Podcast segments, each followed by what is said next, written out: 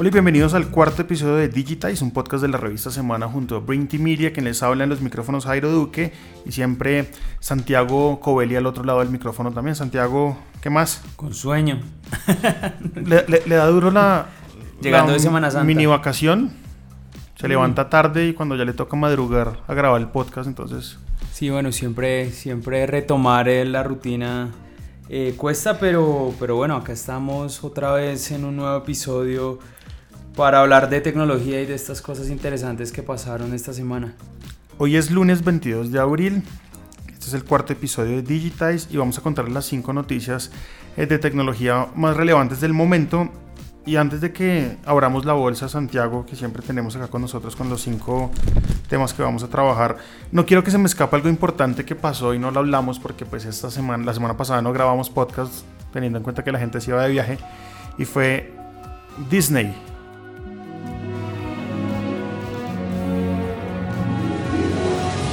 salió con Disney Plus, que va a ser el nuevo contrincante contundente de Netflix en el tema de películas de streaming. ¿Usted qué, cómo vio eso? ¿Si le lo yo?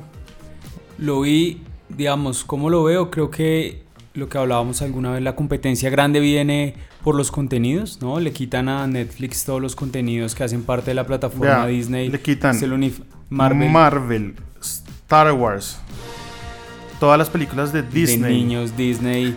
Pixar. Creo, que es un golpe grande, un golpe grande para, para, la plataforma de Netflix. Creo que ahora viene un reto muy grande también del lado de, de lo que es Disney de poder generar la audiencia y la masa crítica que tiene, ¿no? Que muchos competidores han tratado de hacerlo, la gente de Hulu, la gente de Amazon, y nadie le ha logrado coger como el ritmo a lo que está haciendo Netflix, pero la verdad es que yo creo que Disney sabe hacer contenido y sabe hacer muy buen contenido. Yo creo que la tiene muy clara. Y, creo que vendrán con una propuesta muy grande de valor. Entonces seguramente, seguramente veremos grandes cosas en esta nueva plataforma. Llévate a Nala. Tengo que darle a mi hijo una lección. Disney Plus lanzará en el mes de noviembre en Estados Unidos y algunos otros países. En Colombia, Latinoamérica se estima que llegue a partir del el 2021 y eso quiere decir que Netflix va a tener eh, los contenidos de Disney, Star Wars y los que hablamos al principio hasta el 2021 en las plataformas de Latinoamérica. Para que vayan viendo y vayan sacando como toda esa lista para que el día que les toque. en el 2022. el 2022, cuando esto ya esté andando, 2021, pues ahí lo charlamos. Ahora dice Santiago, comencemos entonces con la actividad de la bolsa para ver qué tema em, nos toca para arrancar. Y de paso, pues agradecerle a todas las personas que han escuchado este podcast y que nos han acompañado durante cuatro episodios. Una pregunta que de pronto muchas personas se hacen y es cuántas horas se debe trabajar. Según la gente normal, el mundo normal, 8. Según uno de los grandes empresarios chinos, pues que es una gran novedad, son 12 horas diarias y es realmente este, este mensaje que sale la semana pasada de Jack Ma fundador de Alibaba, uno de los grupos tecnológicos más grandes que tiene China, en el cual dice que la gente debería trabajar 12 horas diarias, entonces es una regla de 996, de 9 de la mañana a 9 de la tarde, 6 días a la semana. ¿En qué momento descansa uno? Es decir, creo que uno debe tener momentos de, de reposo pues, para poder continuar a hacer trabajos de pronto mejores. Yo creo que viene, viene, viene todo un tema que, que, es muy discutible o no discutible dependiendo, ¿no? Los empresarios que vivimos en el mundo de la tecnología, creo que hemos creado una forma de trabajar distinta en la que uno trabaja no sobre una regla de 8 a 8, sino que esa regla es mucho más amplia donde tú puedes estar trabajando en la noche, en la mañana, en cualquier momento, pero que ha derivado eso cuando, cuando esta forma de trabajo o, este, o esta mentalidad se lleva a compañías en escala, comienza a generar digamos que dos cosas. Una, la idea de la gente tiene que trabajar al ritmo del fundador o el empresario o, el, o, el, o, el, que está liderando esta gran compañía. Y eso, digamos que, y lo otro, digamos que viene un poco contra lo que es, digamos que una pérdida de competitividad en lo que es el mercado chino. Entonces, la regla de lo que habla Jagma un poco viene diciendo, oiga, si usted quiere venir a trabajar conmigo, tiene que venir a trabajar 12 horas. Si no quiere trabajar 12 horas, pues no venga a venir a trabajar conmigo. Y eso, y eso genera, digamos que un ecosistema que ha sido muy complicado en función de dos cosas sobre todo cuando la empresa crece con los fundadores y quienes hacen parte de los equipos como de desarrollo, pues entonces la gente está como súper metida en eso y aprende a trabajar a ese ritmo. Sin embargo, cuando, cuando las, Alibaba tiene 64 mil empleados, cuando las empresas comienzan a coger escala y dimensión, pues comienzan a tener mucha más gente y la gente comienza a ser consciente, oye, yo no soy el fundador, yo soy un empleado, mi vida vale, hay que equilibrarla. O sea, uno por qué de aquí a cuándo tiene que venir a sacrificar la vida por la visión del fundador. Ahí comienza, digamos que, como entrar este gran debate que fue el debate más grande de la semana pasada en la China y terminaron participando los fundadores de JD.com y todas las plataformas chinas ¿Y cuál, ¿Y cuál es el argumento de Jack Ma para decir que no tienen que trabajar 12 horas? Que China está perdiendo competitividad. Los últimos años China creció al 6%, eso quiere decir que se redujo, él venía creciendo creo que durante una década al 10% permanente todos los años y se cayó al 6%, entonces él señala que es porque la gente se volvió vaga. Entonces como la gente se volvió vaga y perezosa, entonces hay que trabajar más y si no quieren trabajar no van a ser exitosos y es, y es como esa mentalidad del emprendedor, del emprendedor que no quiere parar nunca, pero entonces se la quiere obligar, pues se la quiere poner a todo el mundo de forma obligatoria. Y la pregunta es, ¿hasta qué punto el equilibrio o hasta qué punto el trabajo o hasta qué punto la visión de una persona te puede llevar a pues no tener espacio. Y salen pues hubo muchas protestas en la China y mucha gente diciendo como oiga pero si eso si esto pasa cuando o sea es imposible tener hijos es imposible tener vida porque en qué momento tienes hijos vida trabajando de 9 a 9 pues tú que tienes hijos 9 a 9 no es imposible. Pues, a sábado tendrías el domingo básicamente para, para estar con él no entonces pues muy cuestionado. Lo que pasa es que estamos hablando de una de las economías más grandes del mundo 1.3 4 o 3 billones de personas están ahí y esta es una de las empresas más grandes que además jalonó a todas las otros como líderes del sector tecnológico a decir que estaban a favor de eso, entonces pues imagínate lo que puede pasar. Bueno, ahí está para que reflexionen un poco y... Pero hay un dato curioso que se me olvidó decirlo y es, eso para nosotros es como muy sorprendente, pero por ejemplo en la India, en la India dijeron, pero oiga, eso no es novedad para nosotros, los indios trabajan 3.315 horas al año y eso quiere decir que trabajan más de 9 horas diarias. Toda la semana. Están acostumbrados al ritmo desde hace mucho tiempo. Pues digamos, eso no sé si es ritmo, es explotación, qué, qué tipo de... yo, yo, me iría por la palabra explotación, creo que... Pero, pero pues hay, hay contextos donde la gente está trabajando eso. La pregunta para los que nos escuchan es, ¿qué tanto estarían dispuestos a trabajar por una idea de transformar un mundo tecnológico o seguir a alguien? ¿Tú, Santiago, qué prefieres? ¿Vida o...? Yo creo que no es cuestión de las horas, yo creo que es, lo, o sea, es, es realmente optimizarlo. O sea, uno puede hacer, o sea, los suizos y esta gente demuestra que, los alemanes demuestran que uno puede hacer muchas más cosas en cinco horas bien trabajadas que en nueve muy mal trabajadas. Entonces, yo creo que es más de la optimización personal de cada persona, de cómo aprende a vivir en función de objetivos, metas y resultados. Además, me causa curiosidad una cosa y es si el mundo se está optimizando, si hay más inteligencia artificial, si en la, en la China todos están desarrollando eso, quiere decir que la gente está optimizando más sus cosas. Si están optimizando más sus tareas, ¿por qué necesitan más tiempo? La lógica diría necesitan menos tiempo o no se están optimizando las cosas como al menos se, se creería. Hoy a propósito es el Día de la Tierra, Santiago, y Google estaba mostrando ahí un doodle bien interesante. A la Tierra, para que lo miren todos. Sí, es, bien interesante. Solo tienen que ver para que lo, lo, le puedan echar una, una ojeadita. Eso va a estar ahí, yo creo que Durante lunes, martes. Siempre lo dejan como dos días para que la gente los pueda a ver con calma. Vamos con el siguiente tema, Santiago. Sáqueme por favor otro papel ahí. Un día estos nos vamos a jugar bingo los dos, pero de verdad. y grabamos desde el bingo. Y grabamos desde el bingo del podcast. ¿Qué pasa con Amazon que ya no va más en China? Pasa lo que le pasó a todos los gringos que han tratado de entrar a China, que ninguno lo ha logrado. ¿no? Es, es, es un ecosistema muy complejo, muy, muy, digamos que regulado, complejo, sin reglas. Y la verdad es que es la muestra, digamos que el mundo se está partiendo como en dos, donde hay un grupo de compañías de tecnología que tienen un hemisferio completo y otro grupo de compañías de tecnología que tienen el otro hemisferio y la verdad es que están como equiparados en la, en la fuerza que tienen. que tiene digamos que complejo el tema del mercado, del mercado chino? Lo decía pues un libro que, que recomendamos en una, en una de nuestras charlas que es AI Superpower, que es cómo se desarrolla ese mercado chino y, y uno de los insights más importantes es China es como el Coliseo romano.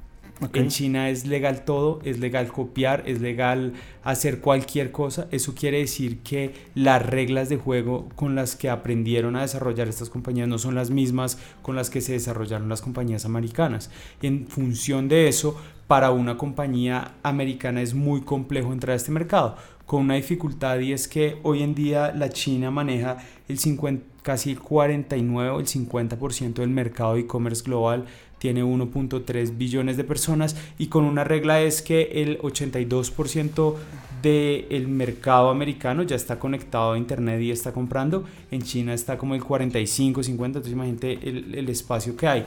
¿Qué le termina pasando a Amazon? Amazon entra creo que hace 10 años a China y comienza a tratar de hacerlo, se dan cuenta que no pueden con la pelea con Alibaba y JD.com y pues todas las plataformas chinas, deciden retirar toda su plataforma de comercio electrónico, van a dejar la plataforma de AWS, que es toda la de servidores y otros servicios, pero es una gran, digamos que muestra de qué va a pasar en el mundo cuando dos grandes superpotencias digitales o tecnológicas se vayan a enfrentar en otros escenarios, porque ya se consolida China con Alibaba y lo que es el grupo Tencent, se consolidan por un lado, por el otro lado está Facebook, Amazon y ahora viene quién va a la mitad. Entonces Amazon decide retirarse por una apuesta estrategia por la India.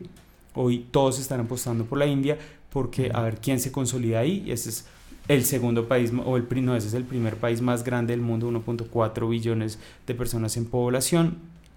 Y nos lleva a la pregunta de qué va a pasar, por ejemplo, con regiones como Latinoamérica cuando es pues estos gigantes traten de entrar a competir porque ahora es como geopolítica, ahora es quién puede conquistar más. No sé si jugaste Risk, ahora es como un jueguito de Risk con banderitas de Quién, quién puede llegar más a esos mercados. Entonces es una clara muestra, finalmente creo que es una clara muestra de muchos empresarios o muchas personas de este lado del mundo despreciaron o trataron a los chinos como, oiga, los que se copian, los chiquitos. No, y no solo eso, sino que en el mercado también había una percepción de que lo chino era malo.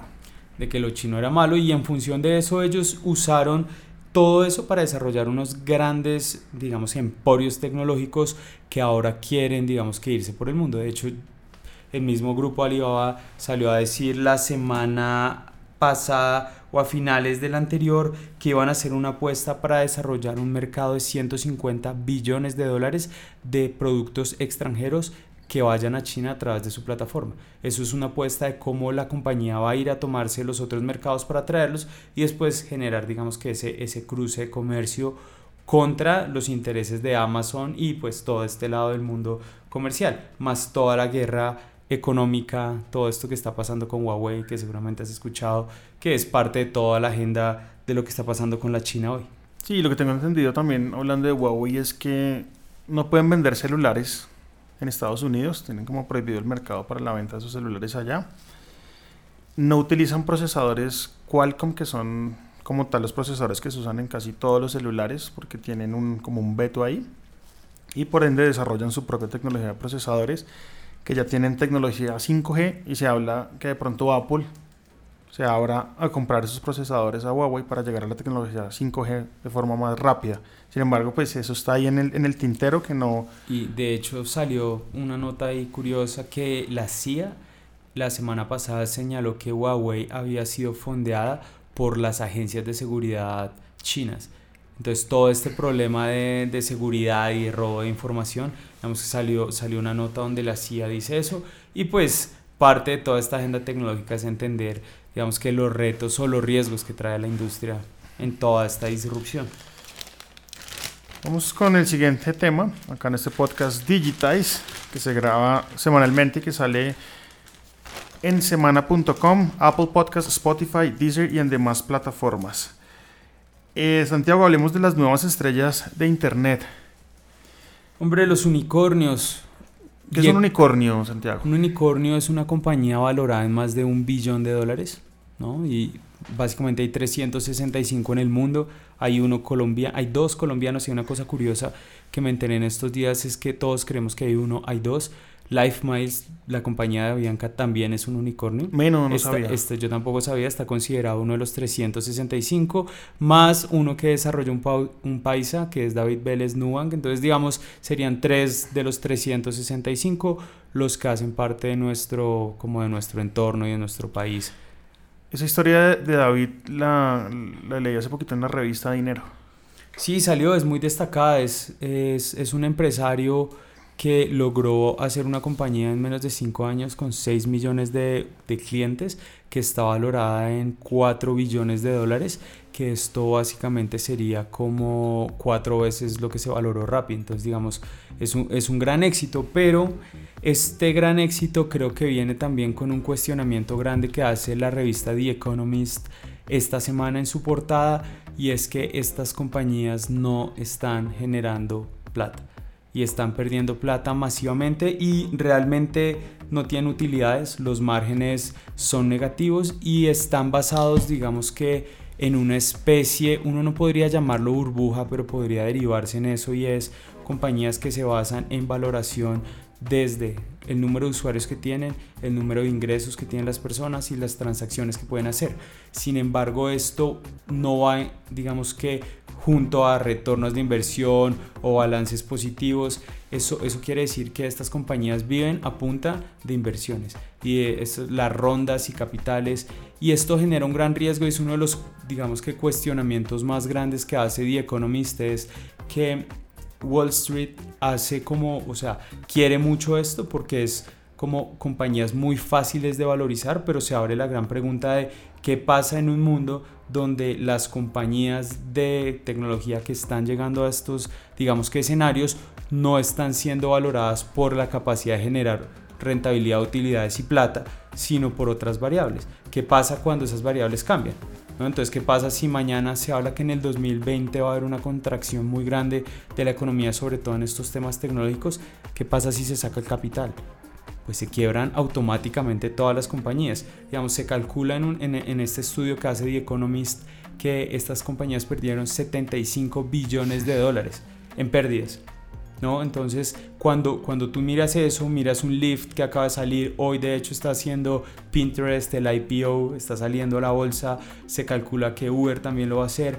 El gran problema de esto es que estamos creando un ecosistema donde las reglas económicas no existen. Y si tú hablas con cualquier empresario, con cualquier persona, siempre va a decir, siempre va a primar la regla económica. Y es un modelo de negocio donde las compañías den plata y no estén valorizadas simplemente en la capacidad de, de la inversión de, de crecerle su valor. Reflejado esto en las economías, digamos, en los network economies que tienen mucho valor, o sea, no hay, no, o sea, esto no es el- la era del punto com que se conocía como cuando se inflaron estas compañías que realmente no tenían un soporte grande, estas tienen un soporte grande porque tienen usuarios, porque tienen transacciones, porque tienen un montón de cosas que están pasando adentro.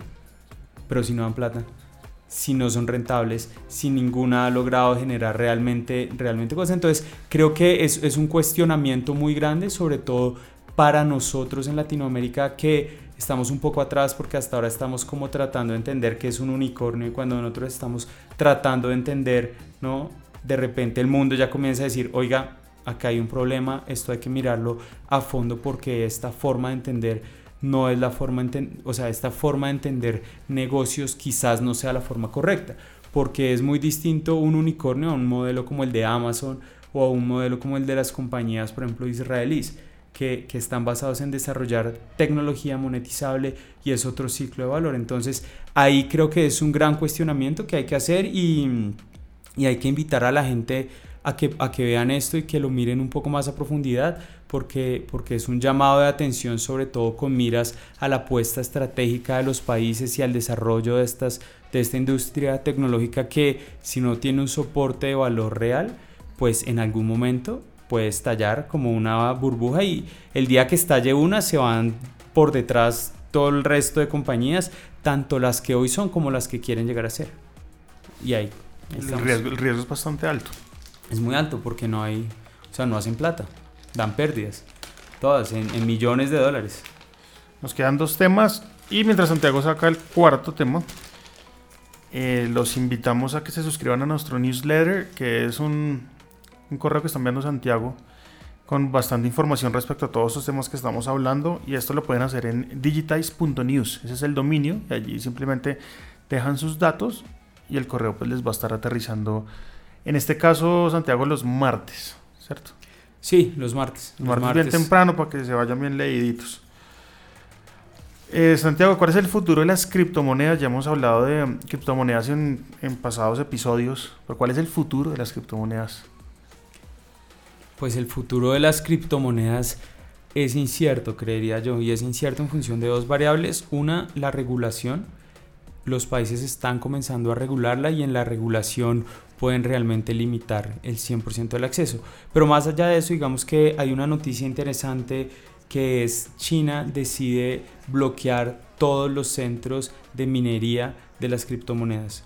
Y esto porque es relevante, porque es una noticia tan relevante, porque China controlaba el proceso de o la gran mayoría de granjas de, de, minería de las criptomonedas estaban en China. ¿Qué, qué, es una granja de minería? ¿Qué, ¿Qué, es eso? Entonces, las minerías básicamente es, digamos, esto, esto está soportado sobre la plataforma de blockchain, no vamos a entrar como a detallarla, pero la minería es el proceso matemático que hacen los computadores para validar si la información que viene en el bloquecito del blockchain es real o no y si puede armar la cadena. Entonces, como un proceso matemático donde básicamente el minero, que es un computador, gana plata si acierta, digamos que en la fórmula. Y se gana 19.7 bitcoins, creo, por cada vez que acierta. Eso es más o menos 60 mil dólares. Entonces, en China se desarrollaron estas granjas de miles de computadores donde se hacía este proceso y se ganaba plata. China decide banearlos, cerrarlos, y ahora la gran pregunta es, ¿qué le pasa al mercado? Entonces seguramente va a haber un desplazamiento, un desplazamiento, alguien en el mundo va a resolverlo y van a crear estas nuevas granjas. De hecho, las compañías chinas seguramente se van a mover a Georgia o algo. Dicen que Canadá o Rusia pueden ser dos grandes receptores de esto, pero la verdad detrás de, de lo que pasa es que otra vez el mundo de las criptomonedas tiene un nuevo nivel de incertidumbre, ya no solo la jurídica, entonces ahora la operativa, que, que, lleva a la pregunta de, bueno, ¿qué tan viable es, qué tan incierto es el desarrollo de un ecosistema que pues, pues que es tan frágil? ¿no? Porque hoy toda la gente que tiene un Bitcoin, imagínate, tú tienes un Bitcoin y mañana todos los países del mundo deciden decir, no, aquí ya no se puede generar más minería se acabó el mercado, se acabó la moneda, se acabó el valor. ¿no? Entonces ese tipo de cosas genera una, una inestabilidad muy grande. Digamos, las personas que analizan esto dicen, ok, el precio obviamente se cayó, esto va a ser de corto, mediano plazo, se va a volver a recuperar, pero dejan, digamos que dejan todos estos vacíos de decir, ok, siempre que un gobierno tenga tanto control operativo sobre una red de distribución no controlada, pues eso quiere decir que sí está controlada o que realmente es muy inestable. Entonces, mientras esto no se resuelva, pues las criptomonedas cada día tienen un, digamos que un nivel más de incertidumbre, lo que hace que los mercados comiencen a temer, digamos que entrar a estas. Sí, tienes un par de bitcoins, pero no tienes dónde usarlas. Tienes un par de bitcoins, pero no tienes en dónde usarlas. Sí, o ya no puedes tener el bitcoin. Realmente cuando ya no puedes hacer la minería, ya realmente la, la cadena, digamos que deja de funcionar, o sea, pues ya no hay un validador, o sea, eso es lo que, lo que realmente hace que esto funcione, es las granjas que hacen ese proceso. Entonces, el gran problema de eso es ¿qué pasa cuando esa distribución comienza o a ser regulada o a ser, digamos que contenida por los gobiernos o a ser manejada? Entonces, la famosa descentralización o la famosa red que nadie controla, sino que se basa es en la capacidad de intercambio, pues pierde sentido porque comienza a entrar en un ecosistema controlado. Y ese ecosistema controlado, pues es un ecosistema controlado por leyes. Eso quiere decir que cada día están más cerca a tener que entrar en una regulación de una u otra forma. De hecho, en estos días, una regulación, digamos que de gobierno, pero en estos días, por ejemplo, la gente decía, oye, si voy a pagar impuestos en Estados Unidos, ¿cómo declaro mis bitcoins? Porque la gente realmente no es que esté haciendo eso por evadir, está haciendo eso porque es un negocio. Pero, ¿y ¿qué es eso? ¿Esto es una moneda? ¿Esto no es una moneda? ¿Cómo las declaro? Y comienzan todas estas preguntas que dan incertidumbre en el ambiente. Nos queda el último tema en la Bolsa Santiago. Y este es precisamente mm, para hablar de, o hacer una pregunta y es, ¿Internet libre o seguro? ¿No se pueden las dos? Pues yo creo que ya no. La, la verdad, la verdad, creo que cada día es más complejo y es, está mucho más difícil. ¿Por qué?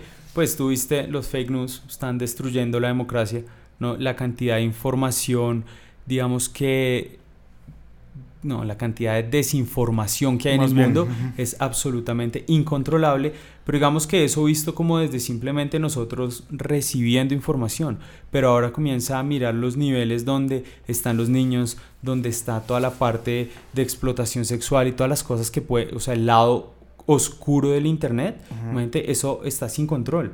Entonces está tan sin control que las grandes plataformas de tecnología no han encontrado un camino ¿no? A Google lo acaban, lo multaron por temas de esto y la gran pregunta es qué hacer. Entonces ahí llega la pregunta que tú me haces y es, ok, si no hay forma de decirle a la gente, por favor, señor, no desinforme, ¿no? Y no es suficiente decirle a la gente, sea inteligente y trate de saber bien dónde viene y cuál es la fuente y mire que no lo estén, digamos que metiendo en un link incorrecto. ¿Qué nos queda? Bloquear. Y de hecho pasa en India. India, pues todos conocemos que en China está completamente, digamos que un nivel de censura absurdo. O sea, ya todo lo que tú dices está controlado y está mirado y tiene un nivel de censura muy grande. Entonces la India, segunda, digamos que lo que resolvería como 2.4 billones de personas que uno, si uno sumara las poblaciones de los dos países, básicamente dijo, vamos a seguir la misma línea y vamos a regular esto.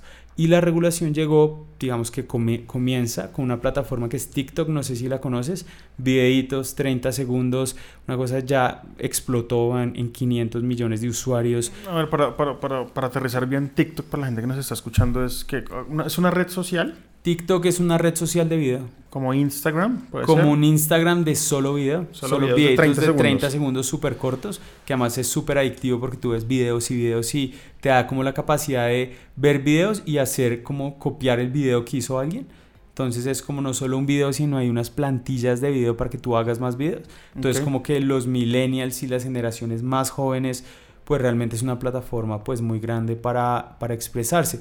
Y lo que termina pasando es que la India decide cerrarlo, deciden sacarlo del país, tumbaron 30 millones de usuarios en una, en una sola orden, con la información, con todo se acaba. Es como si tú te levantaras hoy y fueras a entrar a tu Facebook y ya no existiera Facebook. Okay. 30 millones y digamos que la, el, el gran tema o la, o la gran pregunta es y lo hacen, digamos que sobre todo por los niños, o sea, dicen esto es para evitar todo el tema de, de, pornografía infantil y de los predadores sexuales que hay en estas redes y lo bloquean. Entonces uno dice, si el camino de, las dos, de los dos países más grandes del mundo que tienen estos niveles de población fue controlar, controlando, pues qué va a pasar con todos nosotros. Pero ahí la gran pregunta es qué pasa con la libertad de prensa, qué pasa con la libertad de expresión y qué pasa sobre todo cuando un gobierno tiene la capacidad de decidir qué puede o no uno ver. No imagínate simplemente que dijera no, a partir de mañana la gente puede ver en Google a Santiago y no puede ver a Jairo. ¿Qué pasa con Jairo? ¿No?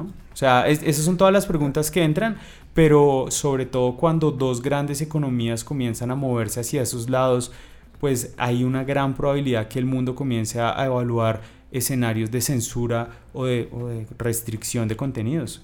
Y leyendo esta aplicación TikTok que se fundó originalmente en China y en China pues ya hay una restricción sobre todo para los eh, adolescentes y es usted no puede usar la aplicación más de cierto tiempo porque ya empezamos a ver algo que se llama la ciberadicción y es ver a estos pelados nosotros también metidos en el celular todo el día pero estos especialmente metidos en esa aplicación de TikTok. No, es que está diseñada para que uno pase ahí horas y horas viendo videos. O sea, el, lo complejo, lo complejo de, de, lo que está pasando es en China.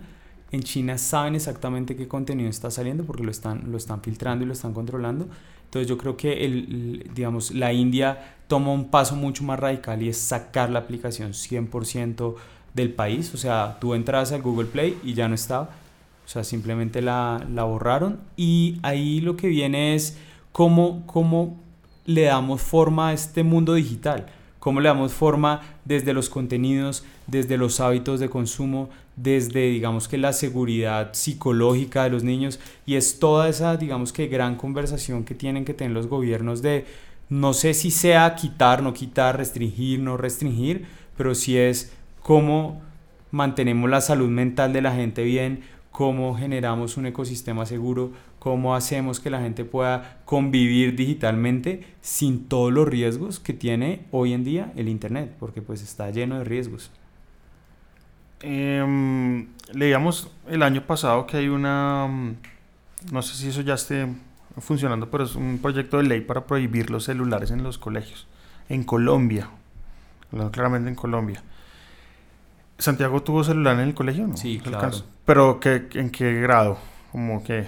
Décimo y once por ahí ya. Ya terminando. Ya Sí, los chinos... Nokia. En, sí, el Nokia, La- la, la la flecha. culebrita o el de linterna, todo ese tema, 1100. Pero hoy en día los niños están entrando ya al colegio prácticamente con algún aparato inteligente. Un reloj, un celular. Los celulares se están dando a los chinos desde tempranas edades. Y este proyecto de ley lo que hace o lo que quiere es que tú no puedes llevar celular al colegio por nada del mundo. Creo- Prohibido. o sea, no tiene sentido restringir la tecnología. La tecnología sí o sí va a ser parte de nuestra vida. Lo que tenemos que aprender es darle forma, ¿no? No es restringir muchas veces es mucho más perjudicial porque termina la gente generando escenarios, escondiéndolo. Es como cuando no te permitían fumar en el colegio. Lo- pues terminabas en- fumando. Lo hemos visto en la vida real con cosas Exacto. muy simples. Hoy no sale. Y tú miras cómo haces para salir. Exacto, entonces yo creo que restringir no es, es, lo que pasa es que nos está ganando el impacto de la tecnología. Es tan alto que nos está ganando como sociedad y no estamos teniendo la capacidad de controlarlo. Entonces el tema no es quitarlo, el tema es aprender a controlarlo dentro de lo que es un hábito saludable. Entonces, ¿qué es preferible? ¿Que saber que tu hijo tiene un celular y que tiene unas reglas? ¿O, es, o creer que no tiene un celular y ni siquiera saber si tiene o no reglas y que lo use de forma escondida o clandestina? Pues es absolutamente lógico que es mejor saber con un marco ahí, pues No, como y, para y- controlarlo. y entender que el- los mismos dispositivos hoy en día que nosotros usamos tienen unas herramientas para poder eh, restringir tiempo en aplicaciones y demás. Estoy hablando de un iPhone, de cualquier teléfono Android, de cualquier consola de videojuegos. Ya tienen unas, unos eh, parental controls que se llaman ahí para que tú restringas el celular a ciertas aplicaciones a tantas horas o demás. Y lo que tú dices es aprender a usar el dispositivo de cierta forma que no se nos salga de las manos se vuelva uno un adicto, un ciberadicto a estos temas. Exacto. O sea, la tecnología llegó y no hay nada que hacer, ¿no? Y, y la única es aprender a vivir con ella, porque si no nos va a ganar y si nos gana realmente, pues ya nos está ganando en muchas cosas, ¿no? Entonces, la democracia está completamente comprometida porque nos ganó y no supimos crear un marco antes de que nos ganara. Entonces, todo el resto de cosas, pues está pasando. Y, por ejemplo, curiosamente, es, escuché en estos días que ahora el gran miedo de la ciberseguridad está en la salud. ¿Qué pasa si los hackers deciden hackear algo que tiene el ADN de una persona? O sea, es, es- es un nivel de complejidad. O sea, lograron usar CRISPR hace, hace una semana para editar genéticamente un cáncer y lograron cambiar las células, digamos que malignas, para que, no, las buenas para que atacaran exactamente a las malignas. O sea, eso es muy bueno porque pueden realmente usar esta tecnología para hacerlo. Pero la pregunta es qué pasa si alguien es capaz de hackear tu ADN en función de algo malo. Pues imagínate el nivel de complejidad de la conversación. Llevo unos días sin dormir bien porque me puse a ver una serie que es de Netflix, que yo creo que ya la viste, que es Black Mirror. ¿O no la has visto? Es que sí. Me dio unos capítulos, pero no me mató, la verdad. Uno le pone, a, mí, a mí por lo menos me ha puesto la cabeza como a, como a dar muchas vueltas, porque hay uno de esos capítulos en donde te clonan tu memoria, tu cabeza, pues como tal, tus ideas. Te clonan a ti, pero eres un agente virtual. ¿Y quién más para manejar tu casa que tú mismo? Entonces te clonan, te meten, meten a ese clon en un huevito que es como el hair o el Siri. Y tú mismo pues tienes que atenderte a, a ti mismo. Pero esa persona que está metida o esa conciencia que está metida en ese huevito no entiende qué está pasando porque esa, esa conciencia eres, eres tú. Pues a mí la verdad es que me pareció un poco fatalista y muy llevado al extremo y, y, yo creo que parte de lo que se necesita hoy es desmitificar la tecnología. No, no, podemos vivir en este mundo tan, tan de ciencia ficción, pero mírate una película que no me había visto coincidencialmente que se llama Réplicas uh -huh. con Keanu Reeves. The human mind. Forever. My life's work. Daddy. That's what makes us. Us. Y básicamente ahí vas a ver uno de los cuestionamientos más grandes que puede haber en temas de clonación, de inteligencia artificial y de replicar a la gente. Y sin tirármele la película a nadie, ¿no? La pregunta es, ¿serías o no capaz de clonar a una persona que tú quieres cuando se murió, cuando tienes la capacidad y es la única opción de que siga conviviendo contigo y clonarla es literalmente su cuerpo, su mente, todo. O sea, es la misma persona. ¿Serías capaz? Si es el escenario, o sea, si es tu último escenario, si es tu hijo, si es alguien que realmente quieres, clonarlo para que sea lo mismo o no. Véansela, recomendadísima, una muy buena película que lleva a, todos los, a todas estas preguntas éticas de lo que es tecnología y es cosas que ya están pasando hoy. En China ya pasó, ya clonaron gente ya clonaron a dos gemelas, ¿no? Entonces ahí es donde tenemos que comenzar a entrar a mirar la tecnología a fondo y sobre todo esa parte ética de hasta dónde somos o no capaces de ir. Réplicas es la recomendación de Digitize. Recuerden que pueden suscribirse a Digit en digitize.news, a newsletter que estamos enviando semanalmente.